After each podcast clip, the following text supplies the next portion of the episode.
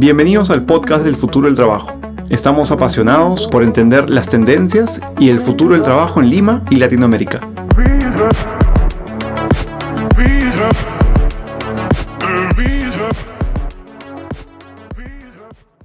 Muy buenos días, bienvenidos al podcast del futuro del trabajo. Desde donde nos estén escuchando, buenos días, buenas tardes o buenas noches. El día de hoy estamos con un invitado muy especial, se llama Carlos Montalbán. Carlos, bienvenido, ¿qué tal? Hola, muchas gracias. Carlos, cuéntanos un poco más de ti, cuéntale a la audiencia quién eres, qué haces, para que podamos posicionarte y te puedan encontrar en el espacio. Bueno, ya que vamos a hablar del futuro del trabajo, quiero empezar aclarando que soy un ser humano real. Y este, Inteligencia artificial. Así es. Actualmente soy el director de talento y desarrollo para el grupo Intercorp. Eh, llevo en el grupo nueve años. Eh, yo soy administrador de empresas con una maestría en administración y he trabajado en roles diferentes, tanto como consultoría, ventas, marketing, gerencias generales y actualmente el puesto que, que les he mencionado. Y encantado de, de conversar. Genial, genial. Bienvenido, Carlos. Carlos, como te conté justo antes de comenzar el podcast, siempre hacemos una pequeña previa. ¿no? Queríamos hablar del futuro del trabajo en Lima y en Latinoamérica. Una pregunta muy abierta. ¿Qué crees tú? ¿Por dónde, por dónde empezamos? ¿Hay un futuro del trabajo en Lima, en Latinoamérica? ¿Cómo lo ves? Hay de todas maneras un futuro del trabajo y uno puede, creo yo, confirmar eso porque ya existe un futuro del trabajo fuera de Latinoamérica. Si uno ve países como el norte, los que están en el norte de Europa, hay varios países del Asia, el mismo Estados Unidos, Canadá, ellos marcan nuestro futuro, ¿no? Es, es un poco la película que vamos a ver los latinoamericanos y hay mucho por recorrer allí.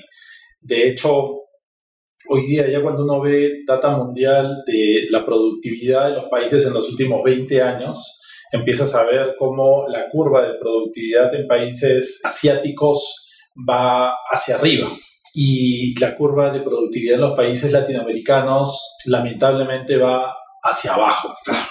Entonces, esas son noticias tristes, por un lado, pero por otro lado nos demandan el sentido de urgencia que responda a tu pregunta.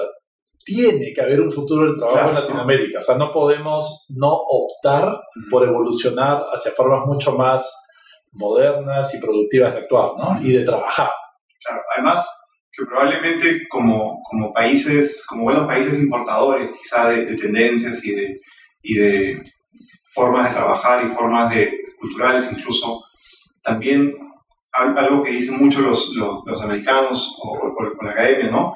Son países que hacen grandes saltos de rana, ¿no? Los, los leapfrogs. No pasamos del taxi, pasamos del taxi informal al Uber. ¿Cuál crees tú, si es que, si tienes algún tope en tu cabeza, que es un salto monumental que estamos haciendo en, en ese futuro, por ejemplo? Yo creo que el salto monumental entre los latinoamericanos tiene que ser la adopción de los teléfonos móviles y de las compañías, el salto grande tiene que ser el poder darnos a los usuarios los servicios y productos que necesitamos a través del móvil, de una manera integrada y transversal y suena mejor en inglés, perdón que lo diga, seamless, claro. frictionless, ¿no? Claro. Eh, sin, sin, sin, fricciones. No estoy inventando nada, eso ya, ya está pasando en el mundo, no estoy inventando nada.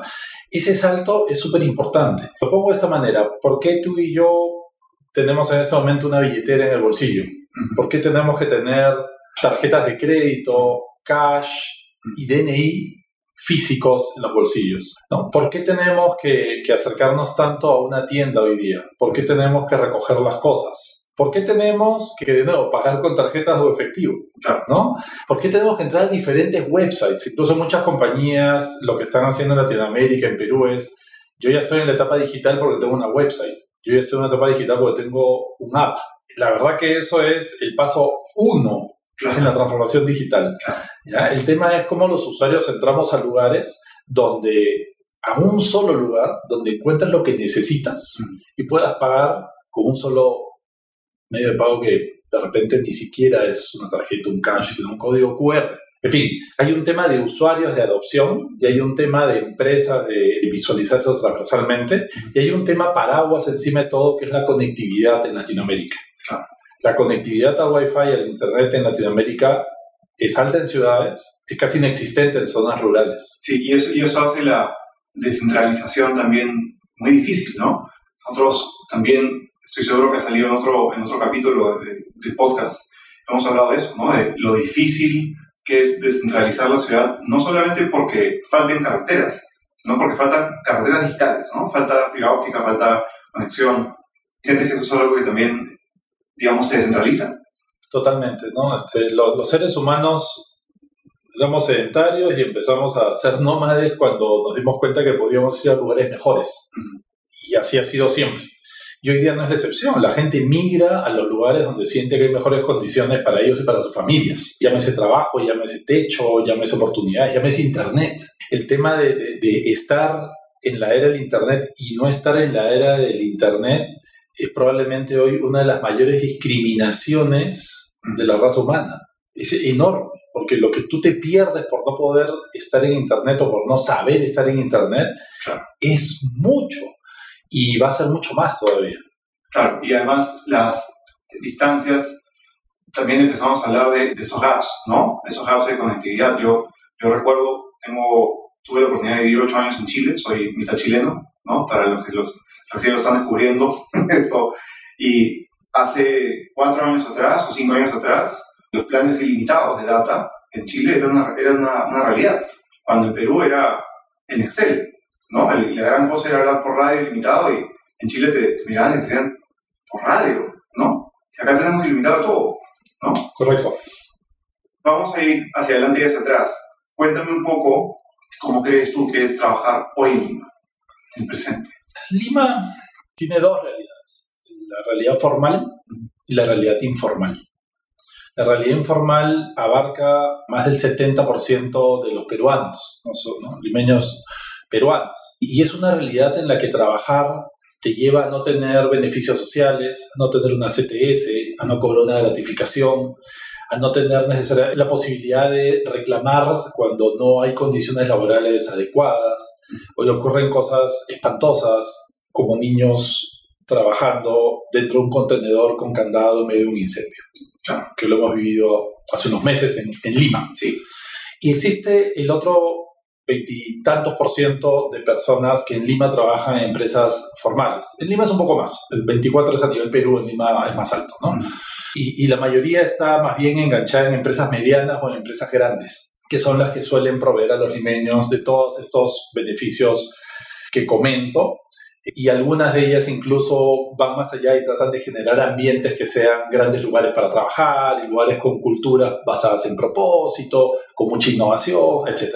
Entonces, trabajar en Lima no es una sola foto, trabajar en Lima es una escala del blanco al negro, ¿no? Con un montón de matices en el medio. Ese es uno. Lo segundo que es complejo, Lima es una ciudad turizada, que ha crecido sin planificación arquitectónica como otras ciudades más avanzadas, y donde hoy día 10 millones de limeños, al no haber planificación, atraviesan la ciudad para llevar a chicos al colegio o llegar a sus trabajos y a las 7, 8 de la noche, 6 de la tarde, de regreso. Y eso le genera un montón de, de problemas a cómo tú trabajas, porque tienes que estar en ciertos horarios, eh, hay un estrés al llegar a la oficina porque hay gente que se ha pasado dos horas en colectivos, buses o en su auto.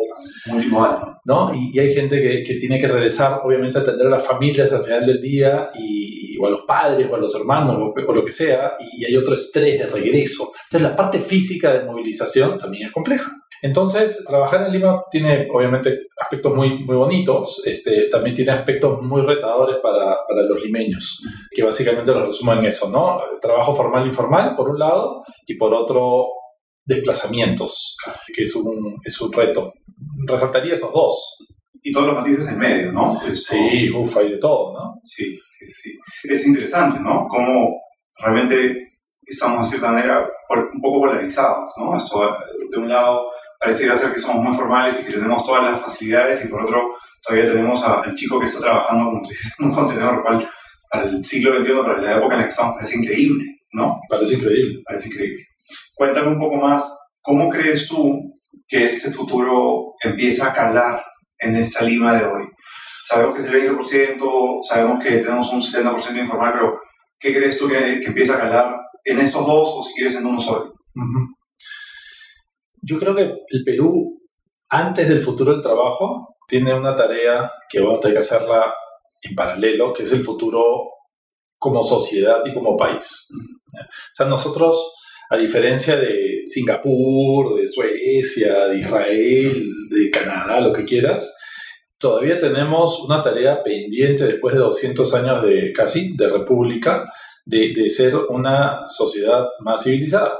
Aún tenemos temas de cómo convivimos, temas de, de respetos básicos entre ciudadanos, y, no voy a mencionar mucho de temas más, más complejos como la corrupción, la inseguridad, la ilegalidad y la informalidad. Si tuviera que escoger alguno de esos cuatro últimos, creo que la primera tarea pendiente es cómo resolvemos la informalidad tan alta de este país, porque eso conlleva a muchas de las cosas anteriores que mencionaba. Para ponerlo en sencillo, uno, uno, de los impactos más grandes de la informalidad de una nación es el no pago de impuestos. Y si vamos a mis números de hace un momentito, setenta y tantos por ciento de los peruanos trabajan de forma informal, por lo tanto no tributan. Sin embargo, el Estado, porque hemos decidido vivir en un país y no en una jungla, el Estado tiene que devolvernos servicios no al veintitantos por ciento que pagamos impuestos, sino al cien por ciento. Pero si el setenta y tantos por ciento no paga impuesto, es uno más uno no suma dos, así de fácil, no hay, no hay de dónde. ¿no? Entonces, un primer paso es cómo, cómo hacemos que este país se formalice, que aportemos lo que tenemos que aportar y que esas arcas regresen sin corrupción al 100% de los ciudadanos. ¿no? Porque uno dice Lima, ¿no? Uno paga impuestos todos los meses y uno esperaría tener educación para sus hijos. Pero como la educación no es buena, terminas pagando un colegio privado. Esperarías que te den salud, pero como las colas y las fechas son interminables, terminas sacando un seguro privado. Como, la, como tú pagas impuestos y esperarías seguridad en las calles y la seguridad no llega necesariamente siempre, terminas contratando vigilantes o serenazgo y pagando a través de tu bolsa. Y así sucesivamente. Entonces, los que pagan impuestos terminan penalizados encima porque tienen que pagar todos. Entonces, hay, hay una tarea de futuro del trabajo, que es lo, lo, que vendría para mí, tiene que ir en paralelo porque ya estamos tarde. Pero siempre se habla de si qué trabajos van a desaparecer. Esa es la conversación más común que hay ahorita en el mundo en temas de futuro del trabajo. Pero hay dos más. Es no solamente el qué va a cambiar, sino quién puede hacer tu trabajo y el mío. Y la tercera es desde dónde pueden hacer tu trabajo o el mío. Esa es la forma, estoy victimizando, porque lo puedo decir al revés. ¿Qué trabajo puedo yo hacer de otra persona? ¿Desde dónde puedo hacer yo ese trabajo? ¿Y qué trabajo puedo hacer? Entonces, ¿a qué me refiero? Es cierto, muchos trabajos operativos, y en Lima somos Lima, Perú, además de la minería, tenemos agroexportación, casi todo el resto son servicios, comercio, servicios, eso es lo, lo que hacemos, ¿ok? Pero imagínate que todo lo que compramos, ropa, zapatos, comida, lo pudiéramos hacer sin ir a un establecimiento físico. Y no estoy soñando. Eso pasa en un montón de países del mundo. Cerrarían todos esos comercios. ¿Qué pasa al día siguiente con la gente que trabaja en esas bodegas, restaurantitos, puestitos, comercios? ¿Qué pasa con todos ellos? ¿Qué, trabajo van a tomar? ¿Qué van a tomar? Segundo, ¿qué pasa con todos los choferes de taxis, de vehículos privados, de camiones, en la minería, en campos de petróleo, ¿no? Y entran los autos manejados automáticamente con algoritmos tampoco estamos soñando nada. Hace ocho años salió un artículo que en Australia así movilizaba, un país súper minero, así movilizaban los camiones y trabajan 24 horas al día, no se cansan los camiones. Claro, no se aburren. No se aburren, no se cansan, ¿no? Este, y es más, con inteligencia artificial, cuando se les acaba la energía eléctrica, solitos llegan como los drones, regresan a su puesto de carga recargan la energía y regresan a seguir trabajando. Ah, además, algo interesante que estaba revisando también esto es que no solamente no se cansan y no se aburren, sino que están 100% atentos. No se equivocan. Claro, ¿no? Nosotros estamos evidentemente distraídos, ¿no? Sí. La otra, que tenemos un montón de almacenes llenos de arroz, abarrotes, cosas que vendemos. Sigo mi ejemplo de que cerremos los... Bueno, y esos almacenes, con un montón de personas que cargan, se dañan la espalda, hay accidentes, ¿no? No, no son ambientes motivadores de trabajo estar cargando y bajando sacos. ¿Lo pueden hacer lo están haciendo arroz? en los almacenes de Amazon, en un montón de almacenes del mundo, entran, levantan, les llega el pedido, recogen todas las cosas y las entregan para que luego a través de un sistema de last mile se entregue en la casa de los usuarios. Sí, y puedo seguir. Para, para hacer una, una, pequeña acotación, el ejemplo que se refiere, que se refiere Carlos, para los que quieren buscarlo, hay un excelente video, un excelente reportaje de la empresa robótica que compró Amazon no hace mucho tiempo atrás. Y efectivamente, como dices, todo el almacén, todo el centro logístico de Amazon está dominado por eh, robots. Sí. ¿no? Las personas, como tú dices, son la última milla. Son la última milla. En el año 93 me, me tocó trabajar aquí en Lima en una empresa de consultoría, yo estaba estudiando y me cacholeaba trabajando ahí en el verano, ¿no? Y me acuerdo que uno de los trabajos que teníamos que hacer era inventariar en empresas de los clientes sus inventarios. Y ya te imaginarás el proceso como era. Pero llegó una gran innovación en, ese, en ese año, el Perú, los códigos de barras. Entonces de pronto todos los productos le poníamos un sticker y con unas pistolas que parecían del futuro, alguien escaneaba cada producto uno por uno en almacenes gigantescos. Lo cual era para esa época una gran innovación. Hoy día se pasan robots, que son una aspiradora que mide dos metros con pantallas y lo que va haciendo es ni siquiera con código de barras, identificando la forma del producto, es como un ojo humano que cuenta cuántos paquetes de galletas hay y cuántas gaseosas y sigue. Y durante la noche te hace el inventario completo de un supermercado. Entonces, ese tipo de, de, cosas ya están pasando y, y, entonces yo decía, ¿qué cosas van a desaparecer? Un montón de puestos pueden desaparecer de la noche a la mañana. Choferes, contadores de, de cosas, bla, bla, bla, ¿no? Pero de ahí viene algo que no estamos conversando mucho. ¿Quién más puede hacer nuestros trabajos? O sea, hay muchos trabajos de contabilidad, de, por ejemplo, call centers, que se hacen desde India, ¿no? Y hace años. Entonces, tu trabajo... No, no, y, totalmente, totalmente transparente, ¿no? Esto, hay una, puedo recordar tope en mi cabeza un, una película en la, cual se burla, ¿no? Donde uno de, uno de, las personas indias dice, sé inglés y tengo el, acento americano, ¿no? puedo atenderte, puedo atenderte desde acá, ¿no? Sí, tal cual. Este, pero eso, eso ya viene pasando, hace 10 años empezó. El libro conocido The, The World is Flat, que, que, era un poco lo que definía esto. Pero hoy día ha surgido lo que llaman el gig economy. Y básicamente lo que está pasando en Estados Unidos en este momento hay 62 millones de americanos trabajando de forma freelance es un número enorme. Si tomas en cuenta que hay 300 millones de americanos, si quitas los ancianos y a los niños deben quedar 200, no sé, un tercio de la fuerza laboral americana ya no trabaja en empresas hoy. No sé si eso va a ser todo el tiempo, pero hoy es así y está creciendo. Y son dos Perús. Sí, son dos Perús completos, con bebés y ancianos. Y este Gig Economy es una persona que dice, oye, empresa, tú en vez de contratar a un colaborador en tu planilla, contrátame a mí yo puedo trabajar desde Internet y resolverte tus problemas de diseñarte algoritmos, mejorar tus apps, mejorar tu website, hacer tu contabilidad. Yo, yo te puedo asesorar legalmente, lo que quieras. Y yo trabajo freelance y trabajo con un montón de empresas. Y sí que economía ya existe. Ahora hay un gran tema, no está regulada la normativa. ¿Esas personas tienen derechos laborales o no tienen?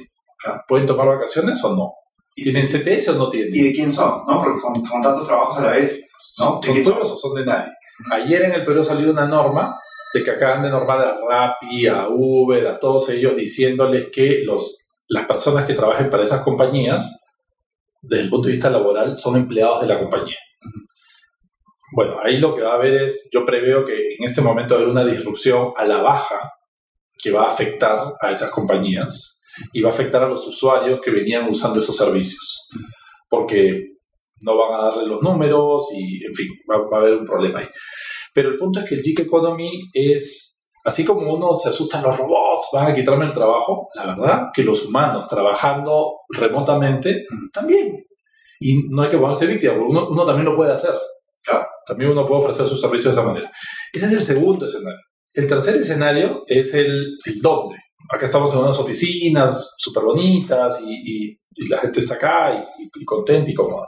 Pero con lo que ha avanzado la tecnología, el 2G, 3G, 4G y está entrando el 5G, la cantidad de datos que uno puede pasar de video, etcétera, etcétera, hacen que las condiciones hayan cambiado para que las personas no necesitemos trabajar físicamente en un lugar. O sea, hace 20 años, 30 años, la tecnología no te ayudaba hoy día, la verdad, cuestionable, ¿no? ¿Dónde estás de repente? No importa dónde estás, ¿no? Entonces, eso también cambia y va a cambiar a futuro toda la gente que, que, hace dinero y, bien ganado alquilando oficinas, va a alquilar mucho menos metros cuadrados a las empresas. Esas empresas que hacen mantenimiento de, o limpieza de oficinas, que hay un montón de compañías que viven de eso y familias que viven de eso, de pronto no va a haber tantas oficinas que limpiar, o van a ser chiquititas, porque la gente es en su casa. De pronto los cafés o los lugares públicos que tengan wifi bueno se van a convertir en focos donde la gente llega a trabajar desde allí y va a crecer otro tipo de empleos que hoy día no existen. O sea, esto es como que el, agua va pasando de un vaso al otro. Yo no creo en un escenario donde los humanos, debido a la modernidad y a la innovación y al futuro del trabajo, empiecen a quedarse absolutamente desempleados y, mueran de hambre e inanición. O sea, ese escenario de películas no, no lo creo.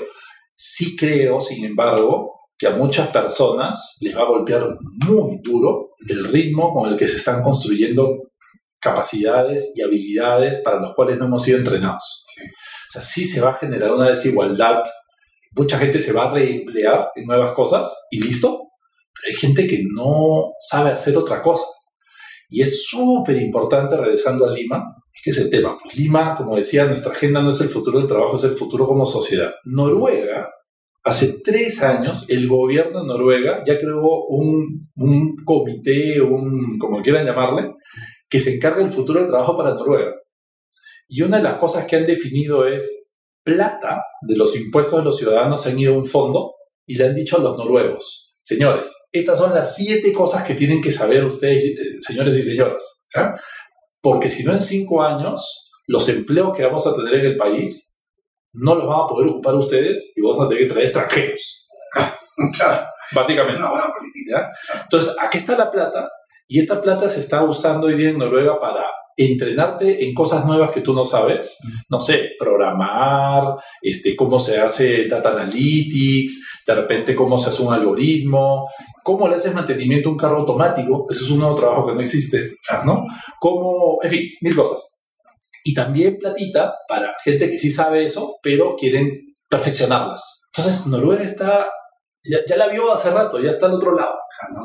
Nosotros ni siquiera estamos conversando esos temas en el Perú. Nosotros como país estamos bloqueando la innovación. Estamos viendo cómo la regulamos, cómo la frenamos, cómo hacemos diferentes cosas para que no entre. Y la verdad que en la historia de la humanidad, cuando uno mira cada innovación grande que ha sucedido en los países avanzados, básicamente los industrializados, porque de ahí viene la innovación, después de cada gran revolución de, de innovación, ha habido mejoras en el ingreso per cápita de los ciudadanos de ese país. Siempre. Nunca falló. Nunca falló. Entonces hay una reflexión también como país, porque nosotros nos jactamos de ser muy innovadores como peruanos. Y yo no tengo ninguna duda de que somos personas súper creativas. Los peruanos somos súper creativos. Pero de ahí hablar de innovaciones disruptivas, bastaría preguntarnos cuántas innovaciones peruanas han sido exportadas al planeta mm. y que hoy día dicen esto lo inventaron en Perú. Claro. En los últimos 200 años. Y más allá de la comida, ¿no? Más allá de la comida. Que es una, es una tendencia de los últimos 20 años y, que es algo que nos apasiona y buenazo. ¿No? Innovaciones que hayan cambiado a, a sociedades fuera. Nosotros hemos importado la computadora, que ha cambiado cómo funcionamos en Perú. Hemos importado los autos, hemos importado modelos de eh, sistemas de seguros, hemos importado la democracia, hemos importado cualquier cosa grande que tú mires ahorita, prácticamente hay muy pocas excepciones y hay que pensarlo mucho para encontrar cosas que el Perú haya exportado al mundo y haya cambiado a otros países. Entonces, creo que nuestra pensada es más allá de, las empresas que, que tenemos un rol importantísimo en generar innovación disruptiva, que mejore dramáticamente la calidad de vida de los limeños y los peruanos, tenemos que pensar como país en innovaciones y en condiciones para la innovación que permitan realmente dar saltos, no solo a los peruanos, sino al mundo. Al mundo. O sea, tenemos mucho que aportar. Deberíamos tener mucho que aportar. deberíamos, sin duda. Somos, somos una sociedad eminentemente creativa lamentablemente, como tú dices, evidentemente creativa para lo informal.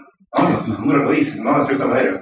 Uno de los pensadores está, que está comenzando a hablar o ha hablado bastante del tema es Kevin Kelly, ¿no? La charla en, TED, para los que quieran escucharla. Y él habla, ¿no? De todo lo que tú me has contado, que me parece increíble, me parece muy, muy más que futurista, muy realista, muy, muy concreto. Pero él, él habla de que el futuro del trabajo es el leisure time, ¿no? Es el tiempo de relajo, ¿no? Porque dice, con todas esas máquinas haciendo las cosas, con todas las, no, todo el trabajo esto, eh, estando monótono y siendo hecho por, por otros, sí. lo único que te queda es tiempo para relajarte, ¿no? Sí, sí. Y, si tiene cierto sentido. Ahora, ahí yo tengo una, una pensada que aún no la tengo súper clara ya, pero Hace dos años estuve en, en, Suecia, en Estocolmo, eh, en, un curso de, de transformación digital y, y, algo que me sorprendió, todos eran europeos, holandeses, suecos, noruegos, yo era el único latino, me miraban rarísimo, decían, ¿qué haces tú acá? ¿no? Era, pero es bien interesante porque ellos como sociedad hablaban de la posibilidad de tomar 12 meses de vacaciones y, y, y explicaban en sus proyectos cómo se podría hacer. Y ya ya existe que cuando hay un bebé en la familia, tanto el papá como la mamá salen de postparto. Meses, ¿no? O sea, nosotros estamos en el Perú que el papá sale siete días. Claro. No, diez. Punto. Y eso, a ver si se los toma.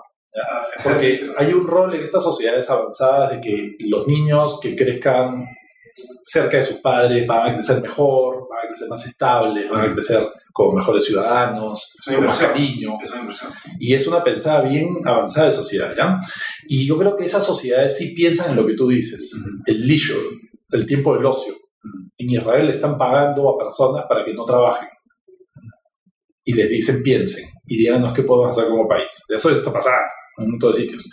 Pero nosotros de nuevo estamos en hay, naciones avanzadas y hay naciones atrasadas. Estamos en el segundo grupo. Yo creo que nosotros todavía no estamos para pensar en leisure.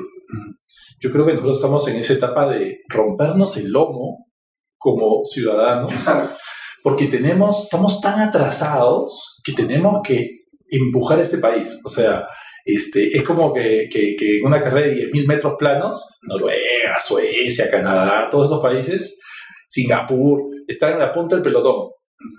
¿no? Y nosotros estamos a 300 metros retrasados. Claro, y además sudando y jadeando y no es imposible de, tratar de llegar. Entonces la pregunta es, ¿debemos estar pensando en leisure como país ahorita? ¿O debemos pensar en, nos toca rompernos el lomo? Ellos ya pasaron por esa etapa, no es que se la llevaron fácil, esos países la han sudado y le sacaron ventaja al resto del mundo. Nosotros tenemos que sudarla, tenemos que tener instituciones que nos permitan que ese sudor se convierta en retribución y tenemos que alcanzar al pelotón. Cuando los alcancemos, pensemos en leisure. China, hace 8 o 10 años, ha empezado una revolución absoluta en su sociedad. China está avanzando en temas de artificial intelligence, big data y facial recognition a una velocidad que ni Silicon Valley.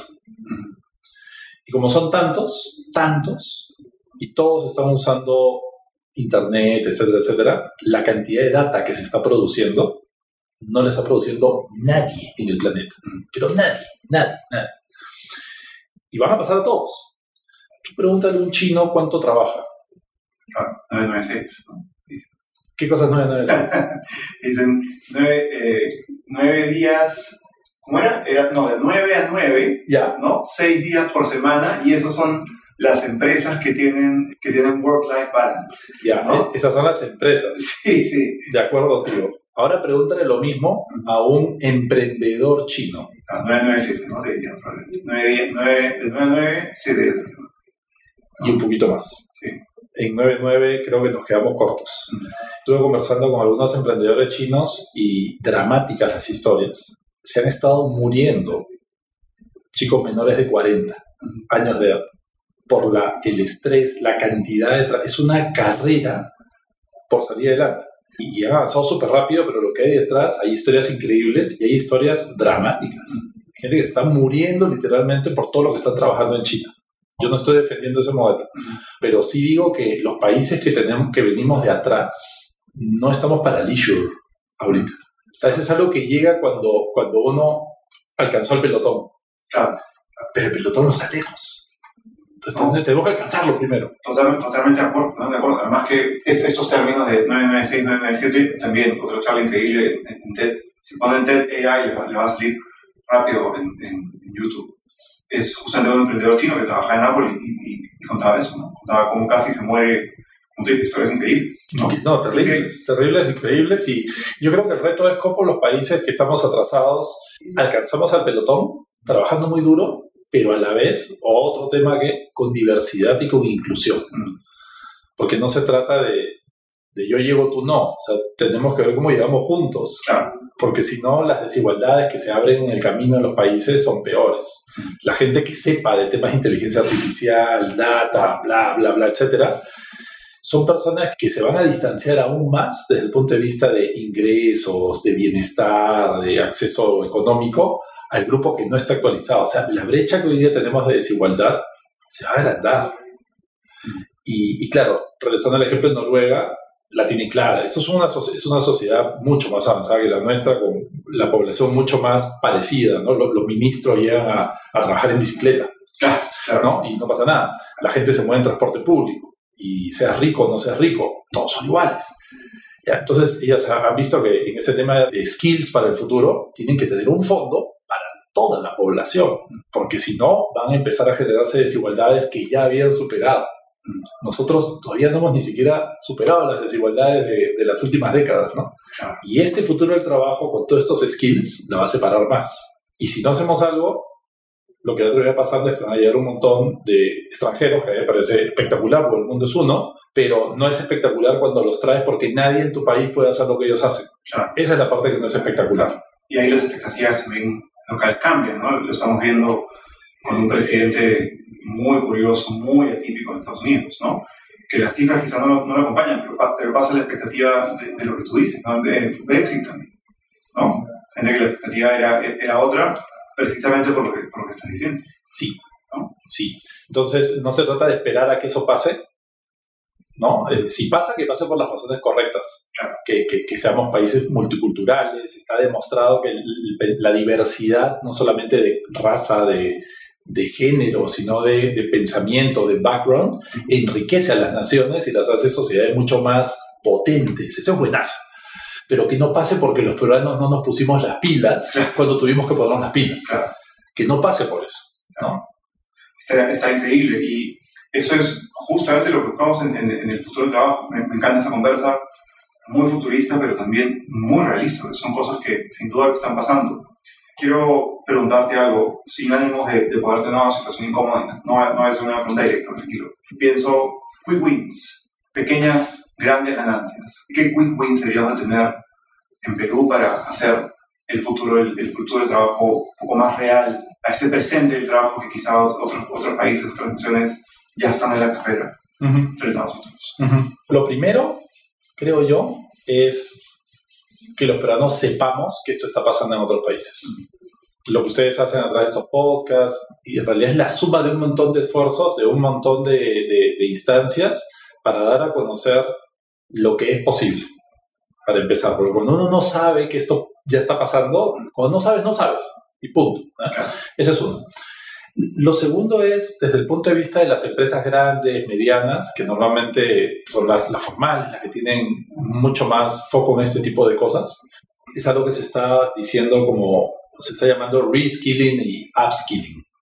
Por lo menos que ese veintitanto por ciento de peruanos que están en empresas formales, ojalá, dentro de sus organizaciones puedan tener acceso a cómo yo aprendo esas nuevas cosas para el futuro y que las organizaciones demos las facilidades para que eso suceda.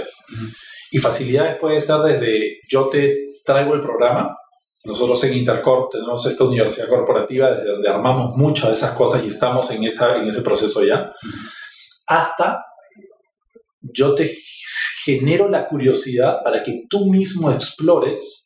Hoy existe Internet, no existía hace 20 años, está todo. Tú has mencionado TED, has mencionado podcast, has mencionado libros, todo está allí. Y casi gratis en muchos casos. Pero generar la curiosidad para que la gente dentro de la cultura de la empresa haya curiosidad de aprender.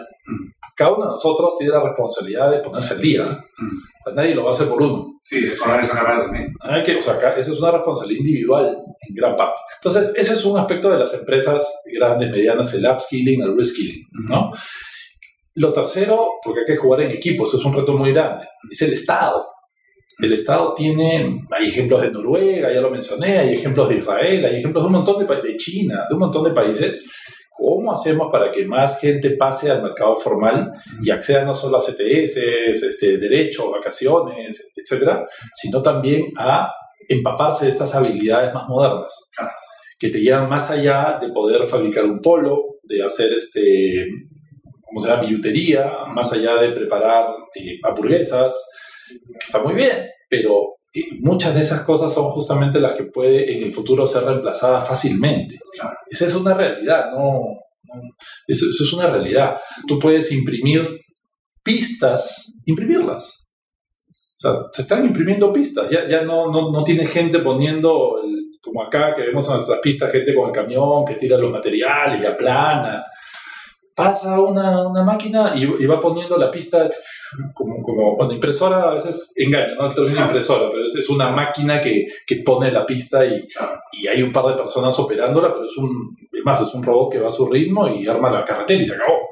Pero en fin, o sea, yo creo que el gobierno también tiene un rol clave. Entonces acá es, yo como individuo, enterarme de qué está pasando y ser el primer protagonismo de mi, protagonista de, de mi autocapacitación, De, auto, de mi, de mi auto-upskilling, ¿no? de mi auto-upskilling. Segundo, las empresas grandes, medianas, que tomen esto con seriedad, porque además es una ventaja competitiva para la empresa, no habría razón para que no lo haga. Y no van a encontrar, no estamos encontrando suficiente talento en el planeta con habilidades digitales, tecnológicas. Es un tema muy nuevo. No hay suficientes trabajadores empleados con estos conocimientos para la cantidad de puestos que se están creando. Entonces, ¿qué tienes que hacer? Asegurarte que tu fuerza laboral actual se reconvierta. Tienes que confiar en lo que tienes. Y como tú dijiste, quiero contar algo que, que, que creo que ha quedado tácito en la conversa, que del futuro del trabajo, la inmigración digital. Y, y no estoy hablando de, de alguien que, no ha- que, que era análogo y se pasó a lo digital, estoy hablando de, como tú dices, ¿no? Si no puedo encontrar el talento en Perú y puedo encontrar un americano o un sueco, un noruego, un alemán que lo pueda hacer desde, desde su casa en, en su país para el Perú, entonces la competencia también se vuelve, se vuelve global, ¿no? Exactamente. Exactamente. Entonces no es solamente que vengan o que tú vayas, tú puedes hacer un trabajo para los alemanes desde Perú si tienes las habilidades. Claro. Hay peruanos en provincia, yo me he encontrado con chicos este, que hacen trabajos para Google en Palo Alto, ¿no? en, en- en California, desde Arequipa y se cachuelean trabajando para Google y ya está. O sea, ya los peruanos ya lo hacemos. Amazon tiene una página, creo que es de, la- de las menos conocidas de, de Amazon. Existe hace por lo menos unos 5 años, que se llama Amazon Mechanical Track, ¿no? Y lo único que hacen es publicar trabajos, ¿no? Que otros usuarios puedan hacer. Y sorprendentemente te pagan con créditos en tu propia cuenta de Amazon. Claro. Entonces, un, un deal perfecto, digamos, ¿no? Si puedes atacar un problema específico que ellos tienen y, y como tú lo has dicho, ¿no? Problemas muy, muy, muy específicos, ¿no? Lo puedes arreglar, puedes ganarte 100, 200 dólares, 300 dólares en tu cuenta y con eso puedes comprar de vuelta, y, ¿no? y súmale las fintech y los pagos a través del móvil. Tú puedes pagar a cualquier persona en el mundo por tu teléfono, lo cual no podías hacer hace 20 años. Problema resuelto para me pagarán o no me pagarán. Y segundo, si hay documentación de por medio, puedes usar los blockchains, Claro. donde hay una certificación de que los documentos, la información que está es, es cierta, lo cual no podías hacer hace 20 años. Entonces todo eso está cambiando la dinámica del planeta y cómo trabajamos. Y ese futuro del trabajo del que se hablaba hace 20 años, pues la verdad ya, ya está. Ya. Claro. Nada más que hay países que como países estamos más atrasados. Increíble, increíble. Entonces, para recapitular, tenemos pequeños quick wins, ¿no? Generar la curiosidad de la gente, Sí. ¿no? Muy importante, sean, dicho, un mensaje para el futuro trabajo de, de los que nos escuchan, sean su propio auto, auto upskilling, ¿no? El Estado que acompañe y las empresas que también acompañen en el proceso, ¿cierto? Vamos cerrando un, un poco. Sé que tienes un día, un día ajetreado por delante. Quiero preguntarte algo un poco más random, un poco, algo un poco más misceláneo. Si tuvieses que poner un mensaje en esta, estamos cerca del Javier Prado, en este cartel que tiene la Javier Prado, para que lo vean miles de personas en el tráfico. ¿Qué podría? ¿Qué, ¿Cuál sería un mensaje del futuro del trabajo? Un mensaje para que la gente sepa. En la Javier Prado, para que tomemos conciencia, dices tú, de, lo que se viene o qué? De lo que se viene, claro. ¿Sí? Puede ser lo que quieras, en realidad. Lo que quieras, en realidad. Algo, que, algo que te gustaría transmitir al mundo si es que, en el caso hipotético, lo pudieras hacer. Mira, yo creo que me, me quedaría de nuevo con, con, con, algo que ya conversamos, que es, de repente podría, re, reinvéntate, reinvéntate. Nosotros somos mi generación, la generación anterior y anterior ni siquiera estudiaba en la universidad. Hoy día los chicos que están en la universidad, que son 1.200.000 peruanos y 400.000 en los institutos de educación superior, 1.600.000. Si no me falla la memoria, 3 de cada 4 son primera generación que accede a la educación superior en el Perú. Sí, ¿sí? misma historia de Chile. Okay. Exactamente la misma, hace 5 años. Ok. Y lo que se viene en las siguientes generaciones no va a ser yo tengo estudios en tal carrera. Lo que se viene es yo tengo dos carreras yo tengo tres carreras. O yo tengo una carrera, pero estoy certificado en siete habilidades adicionales. Mm. O sea, eso ya está pasando. Entonces, reinvéntate. El mensaje es, no dejes de aprender, no dejes de buscar actualizarte, complementarte y, y tener también la mente abierta y la flexibilidad a, oye, las cosas que antes yo sabía hacer van a dejar de ser relevantes. Pero no pasa nada, porque yo voy a estar en capacidad de hacer nuevas cosas, porque siempre me estuve reinventando. Claro. Creo que, que esa sería la, la, reflexión más grande, porque si, imagínate, 30 millones de pobladores de una nación tienen ese chip en la cabeza, no importa que hagan las empresas o que haga el gobierno, claro. porque cada uno lo hace. Claro. Y, y, y llegas mucho más lejos. Quizá le sumaría Reinventate, coma 996, ¿no?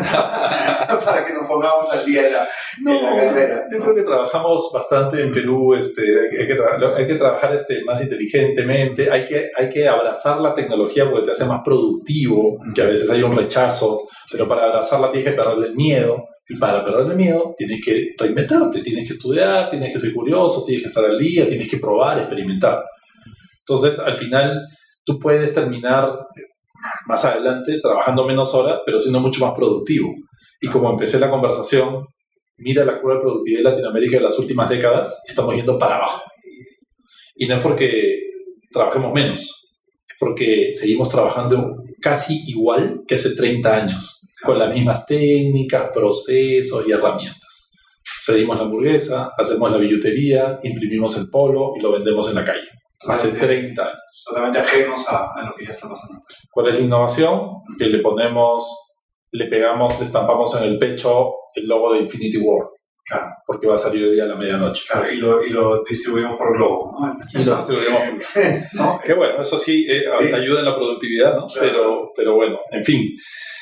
Sí, Sí, sí, hay que trabajar este fuerte, pero hay que trabajar incorporando y aprovechando la tecnología este, en los teléfonos, en los diferentes medios y, y nada, soñar en grande, ¿no? Porque si otros, si otros, países lo han soñado y lo han hecho, ¿por qué el Perú no? ¿Por qué el Perú no? Carlos, muchísimas gracias por tu tiempo, ha sido una conversa increíble, como le he venido repitiendo durante el podcast, muy, muy futurista, pero muy realista, muy, muy realista. Y eso creo que es lo que estamos buscando en el futuro del trabajo. ¿Algo más que quieras contarles a la gente que nos escucha? que quieras, un mensaje que quieras darles? ¿Algo micrófono abierto? Mira, de repente nosotros como grupo, que sepan que tenemos el compromiso absoluto de, de empujar al Perú hacia, hacia un país de primer mundo. Empezamos creando una cultura de innovación hace muchos años, eh, de, de, una empresa muy horizontal. Luego pasamos a un tema de inclusión, de salir de Lima, llegar a provincias, llegar a, pueblos y queremos llegar más lejos porque hay muchas personas que hoy día no tienen acceso a nada de lo que tenemos en Lima ni educación, ni salud, ni conectividad, ni muchas cosas, medicinas, ¿no? Y hace ya algunos años hemos entrado en esta transformación digital porque hemos visto lo que se viene y no queremos que ni el grupo ni el Perú se queden detrás, ¿no? Y en eso estamos, ¿no? Y siempre, siempre tratando de tener mejor talento, tratando de, de ayudar a reinventarnos nosotros mismos desde todo lo que podemos y, y tener un sentido de urgencia, porque la verdad que a veces los peruanos nos entrampamos en un montón de discusiones bien complejas y, a veces hasta que no preferiríamos no tenerlas, pero bueno, es lo que es. El Perú está atravesando un momento complejo. Mientras que las agendas de otros países están en qué tenemos que hacer para en cinco años ser líderes mundiales en este tema, qué tenemos que hacer para que en siete años seamos los mejores en el planeta en este tema y cuál es nuestro norte, ¿no? Entonces, este, nosotros, nuestro norte, nuestro propósito como Intercorp es hacer que el Perú sea el mejor país de Latinoamérica para formar una familia. Y eso demanda salud, educación, pero también todo este tema de reinventarnos como seres humanos y como profesionales para, para estar a la vanguardia y ayudar a nuestras familias a que siempre están a la vanguardia. ¿no? Increíble. Carlos, muchas gracias por tu tiempo, gracias por estar presente en la temporada 2 de Futuro y Trabajo y hasta acá llegamos. Freeze up. Freeze up. Freeze up. Freeze up.